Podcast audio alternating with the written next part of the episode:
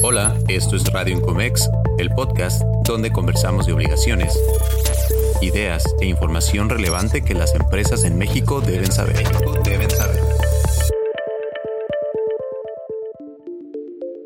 ¿Qué tal? Te doy la bienvenida a un episodio más de Radio Incomex. Este podcast se realiza en colaboración entre la Asociación Nacional Incomex y TP Customs Compliance. Lo saluda Alejandro Márquez, asociado a la firma de cumplimiento de comercio exterior TP Customs. El día de hoy me acompaña también Lisette Solórzano, especialista de nuestra firma en la materia de operador económico autorizado, OEA, así como de CityPat. Hola Lisette, ¿cómo estás? Gracias por la invitación Alejandro y un saludo a todas las personas que hoy nos escuchan. Muchas gracias, Lisette. Agradecemos tu presencia y efectivamente la presencia de Lisette obedece a que hoy hablaremos sobre el tema del perfil de operador económico autorizado y sus cambios. Antes de iniciar, los invitamos a seguirnos en nuestras redes sociales como Incomex Nacional y TP Customs, así como a seguir este podcast para que no se pierdan ningún episodio. Iniciaré entonces mencionando que el 3 de agosto se publicó el nuevo perfil de empresa OEA, donde también se publicaron los perfiles de transportistas, empresas de mensajería y paquetería, entre otros. Esto como parte de la tercera resolución de modificaciones a las reglas generales de comercio exterior publicadas el 25 de julio. Sí fue la tercera resolución, ¿verdad, Lisette? Es correcto, los cambios se encuentran citados en la tercera resolución de modificaciones a las reglas de comercio exterior para 2023. El motivo de estos cambios obedece principalmente a que, dada la colaboración entre las aduanas de Estados Unidos y México, nos lleva a homologar las operaciones y como conocemos, OEA es parte del marco SAFE de la Organización Mundial de Aduanas donde entre otros muchos aspectos se considera la comunicación entre las aduanas de los diferentes países. Así pues, para tener una congruencia de los criterios entre la aduana americana y la aduana mexicana y en cumplimiento al marco SAFE de la OMA, es que se busca homologar en la mayor manera posible el marco de actuación de CityPad con OEA. Esto nos ha llevado a que las autoridades mexicanas actualicen el contenido del perfil de empresa. Es importante mencionar que el perfil se dio a conocer en el diario oficial el día 3 de agosto de este año. Sin embargo, la publicación de las reglas fue el 25 de julio y dentro de los lineamientos establecidos se señala que los nuevos perfiles entrarán en vigor a los seis meses posteriores a la publicación de la resolución. Esto nos ubica la entrada en vigor de los perfiles, aun y cuando se hubiesen publicado el 3 de agosto, en el día 26 de enero de 2024. Y para ello hay que estar preparados y conocer los principales cambios cambios que obedecen a estas actualizaciones y en este momento yo le preguntaría a Lizeth, ¿cuáles son los cambios que consideras más relevantes de los que hemos identificado en los perfiles? Dentro de los cambios en la nueva modificación de perfil se resalta la creación del nuevo comité de seguridad en el que te invita a incorporar representantes de todas las áreas de tu empresa en este equipo y también nos lleva a la asignación de un punto de contacto. Esto con la finalidad de generar un mayor control y responsabilidad de todas las áreas dentro de tu empresa. Esto nos ayuda a que en temas de comercio exterior se pueda tener un criterio de responsabilidad involucrado de todo lo que afecta en la cadena de suministro de tu empresa. Correcto, y efectivamente, por tratarse de una certificación en materia de comercio exterior, muchas veces los directivos asignan la labor de cumplimiento al Departamento de Comercio Exterior, de aduanas, de import-export, como sea que lo denomine la empresa, pero efectivamente esta certificación en la seguridad de la cadena de suministros involucra a muchas de las áreas de operación de la empresa. En mi caso, me gustaría mencionar que en cuanto a los antecedentes laborales, se incluye la obligación de contar con un sistema que lleve el control de los empleados, indicando nombre y conteniendo fotografía actualizada dentro de los últimos cinco años, también que contenga sus domicilios y el cuerpo, el registro del seguro social, el tipo de sangre, alergias y otros datos específicos de nuestros empleados en nuestros registros del personal. Adicionalmente, están con considerando la integración de antecedentes laborales, tanto de su labor previa al de nuestra empresa, así como de enfermedades, exámenes médicos y procurando un perfil completo de nuestros empleados. Por otro lado, también es importante conocer el nuevo procedimiento de inspección a medios de transporte, lo que resalta la inspección agrícola.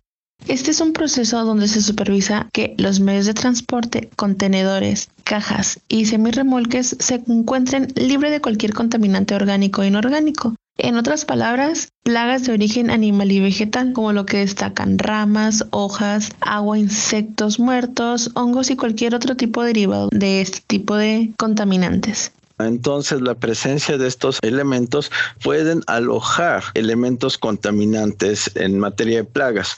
Entonces hay que recordar que cuando hablamos de la contaminación de un embarque, estamos habituados a entender que es contaminación de sustancias prohibidas, de armas, incluso de personas que estuviesen utilizando nuestro medio de transporte para hacer una entrada o salida ilegal del país.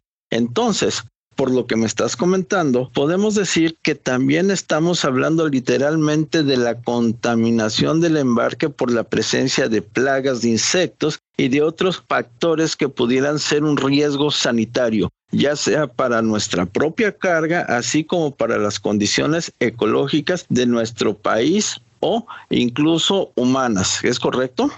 Es correcto, se debe cumplir las condiciones sanitarias libres de contaminantes de material vegetal y animal que no correspondan a nuestra mercancía transportada. Recuerdo que ya existe una norma mexicana, creo que es la NOM 144 de la Semarnat, para el tratamiento de los empaques y embalajes de madera, donde todas estas maderas utilizadas para el transporte de las mercancías tienen que recibir un tratamiento para evitar la presencia de plagas y tener un marcaje de las empresas que les aplicó dicho tratamiento a estas maderas para que no puedan albergar estas plagas o sus huevecillos para evitar su reproducción y entrada a nuestro país. Con esta inclusión, la empresa se asegura de que deben de verificar tanto desde el país de donde se está exportando como en el país que está recibiendo las mercancías, asegurándose que esa carga no viene contaminada en ese sentido. ¿Es correcto? Así es, para ello es necesario asegurar de cumplir con las normas sanitarias aplicables conforme a lo que le es requerido en su momento de importación y que con esto cumplan las condiciones específicas de su empaque y embalajes de madera que requieran para la misma. Ok, entonces es muy importante tener en cuenta este tema que hasta la versión anterior del perfil de empresa no lo habíamos considerado. Y otro tema que sí estaba considerado, en el cual están haciendo mayor énfasis, son los temas de la ciberseguridad y de tecnologías de la información, donde una de las recomendaciones que se están haciendo dentro de los perfiles es tener las medidas necesarias para evitar hackeos o accesos no autorizados a nuestra red de información así como de asegurarnos que la información de nuestra empresa, de nuestros embarques, no pueda ser accedida por personas que pudieran hacer un mal uso y que al conocer la dinámica de nuestra cadena de suministros se pueda constituir un riesgo para nuestra operación. Coincido contigo Alejandro y también es importante resaltar el tema de la alta capacitación para todas las personas involucradas en la cadena de suministro de la empresa, particularmente a los puestos críticos, ya que en ellos son las personas que de manera directa están relacionados a tu proceso productivo y envío de tu mercancía. Para ello es importante abordar temas que ayuden a mitigar riesgos en cualquiera de tus etapas, como lo son amenazas en medios de transporte, contrabando de mercancías, inspección en medios de transporte, inducciones de auditorías internas, así como auditorías de socios comerciales, en donde actualmente un tema que se tiene que abordar es el trabajo forzado. ¿Cómo evitar que tu proveedor incurra prácticas de trabajo forzado? Este tema actualmente viene sonando en relación a todo el proceso de CityPad para mitigar que tu proceso incurra este tipo de prácticas. Y también están las capacitaciones donde se ocupa conocer toda aquella política de seguridad de la cadena de suministro que tenga la empresa. Muy interesante, efectivamente, la importancia de la capacitación, lo que mencionas de evitar el trabajo forzado y el involucramiento de la alta dirección. Y sabes que la experiencia que me ha tocado con la revisión de cumplimiento de operador económico es que los verificadores hacen énfasis en revisar los programas de capacitación, toda vez que conocemos en un primer nivel todo el personal de la empresa debe de tener los conceptos básicos de en qué consiste la seguridad de la cadena de suministros pero también sabemos que el personal crítico, como bien lo mencionas, debe de tener una capacitación adicional, la cual debe estar contenida dentro de nuestros programas de capacitación. Y esto se debería de hacer año con año, especialmente cuando presentamos nuestra solicitud de registro por primera vez. Aunque la verdad, y repito, en lo que toca mi experiencia, no siempre cumplen con estos programas de capacitación, ni para el personal propio de la empresa, ni como en algunos casos para el personal externo que pudiera estar directamente involucrado con el manejo de la mercancía. Tal es el caso, evidentemente, de los operadores de medios de transporte. ¿No lo crees? ¿Cómo está tu inventario en comparación con la información del SAT? Con iExport Web, además de gestionar los inventarios de tus importaciones temporales, puedes comprobar que la información que tienes de tu anexo 24 coincide con la base de datos que posee la autoridad en el anexo 30. El módulo de compliance analiza la información a nivel pedimento, TXT de tu agente aduanal o factura para detectar los errores que hay que corregir para una correcta administración de tu comercio exterior. No lo pienses más y automatiza tus tareas de comercio exterior. Conoce más de este módulo en nuestro anexo 24 en www.iexport.com. Es correcto, sí lo creo.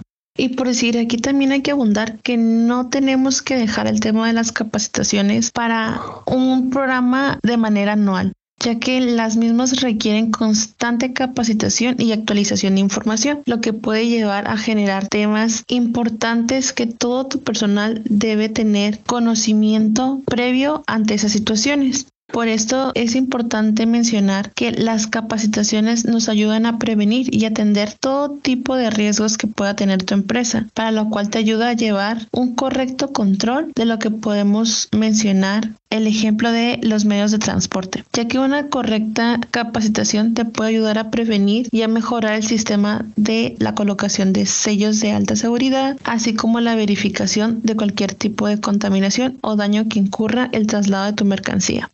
También debemos de llevar un control asignado a todas las capacitaciones que se realicen dentro de este mismo ejemplo, como lo que es la grabación de la inspección de tu medio de transporte en un área designada, para que de esta forma podamos descartar cualquier riesgo a futuro dentro de la propia empresa. Así es, siempre hay que tener en cuenta el contar con los elementos que demuestren el cumplimiento de todas las actividades relacionadas con la seguridad de la cadena de suministro. Y sabes que ahorita que estás mencionando estos puntos, por ejemplo, la verificación de transporte y de la capacitación y de el uso y colocación de, por ejemplo, los sellos, así como del sistema de monitoreo y vigilancia, caigo en cuenta en algo que no hemos comentado y que es un punto que es muy importante para estas nuevas modificaciones a la normativa y a los perfiles. Y es que en la versión anterior solo nos pedían que aquellas instalaciones en las que recibíamos nuestros embarques de comercio exterior, es decir, que venían de la frontera a nuestras instalaciones donde recibimos los embarques o instalaciones en las que se hacían los embarques de mercancías para exportación son las que debían de contar con un perfil de empresa para OEA, cumpliendo por supuesto con todos los elementos que ahí se señalan.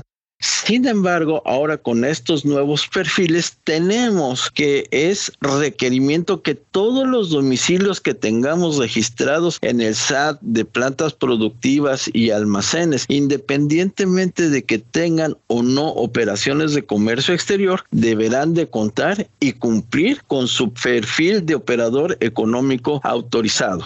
Justamente en este tema de los cambios es importante resaltar que todo aquello que impacta dentro de la operatividad es el monitoreo para la prevención de tu daño en la cadena de suministro. Esto aliado a CityPad Dentro de los cambios también importantes en tu medio de transporte es que anteriormente no te señalaba que para transportes locales y traslados tenías que utilizar un sello de alta seguridad, el cual en la nueva modificación ya te da la indicación que para traslados internacionales como domésticos debes de hacer el uso de este tipo de sello de alta seguridad para prevenir cualquier riesgo que pueda ocasionar dentro de su mismo transporte lado. Por eso es importante conocer estos cambios, porque son esos detalles de cumplimiento los que en caso de una revisión nos pueden causar problemas. Lo que mencionas es muy específico. Antes solamente en los traslados internacionales nos exigían los sellos de alta seguridad y para los traslados locales pues cualquier sello y esto era más por situación de nuestro transporte local de cumplimiento. Y ahora vamos a tener que utilizar sellos de alta seguridad en todos nuestros traslados, ya sean locales o internacionales. Bien, Lizeth, para finalizar, ¿qué punto o qué conclusión dentro de las muchas que pudiéramos tener de este tema tan amplio quisieras abordar o puntualizar de lo que hemos hablado? Hay tres aspectos que me gustaría destacar dentro de esta modificación al perfil. El primero es la integración de un comité y punto de contacto dentro de la empresa. Si bien antes la gerencia y los altos mandos no tenían tanta participación en esta área, ahora ya será necesario considerar su integración en la misma y también de aquellas áreas que no sean de comercio exterior, porque todos tienen participación dentro de la cadena de suministro y con ello deben desarrollar el análisis de riesgo a mayor detalle dentro de la empresa, todas aquellas áreas que estén involucradas. También nos pasamos al área de auditorías a socios comerciales. En este aspecto se tiene que comprobar que ellos no incurran a prácticas donde se realicen los productos y se importen bajo el esquema de trabajo forzado.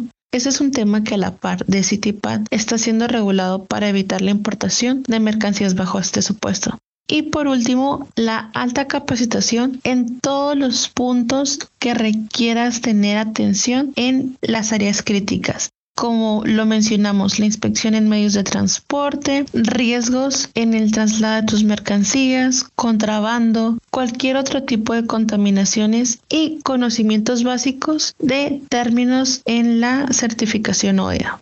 De acuerdo, y coincido totalmente contigo en la importancia del involucramiento del área directiva en la empresa. Es muy importante y nos pasa, por ejemplo, cuando una empresa tiene certificación ISO, que no siempre vemos a la alta dirección involucrada en los procedimientos. Eso hace que en muchas ocasiones se vaya perdiendo el rumbo de lo que estamos haciendo.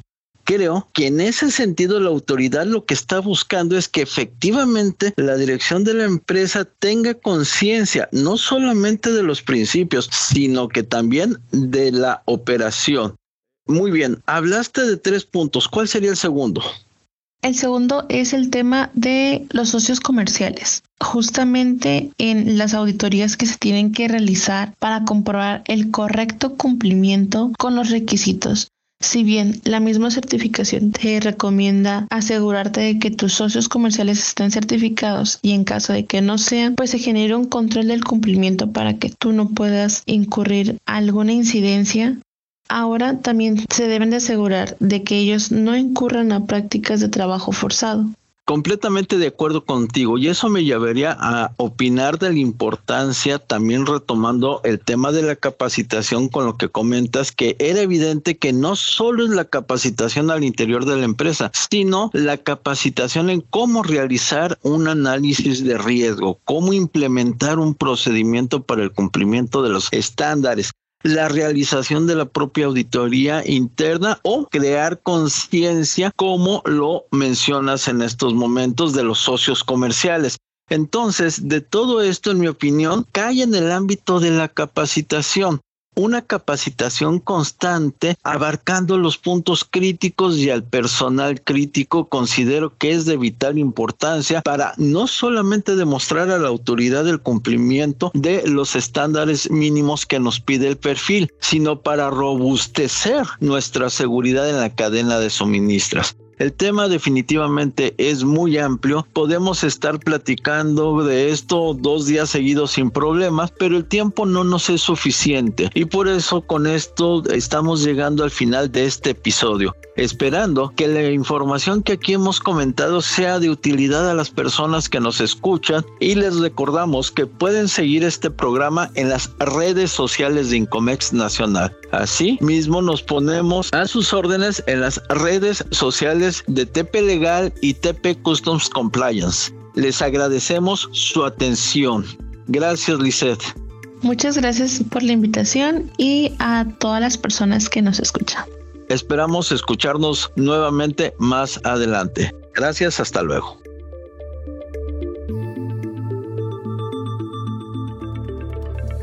Hemos llegado al final de este episodio. No olvides suscribirte a este podcast en Spotify, Amazon Music y Google Podcast. Para mantenerte informado sobre este y otros temas, visita nuestra página web y nuestras redes sociales. Hasta la próxima.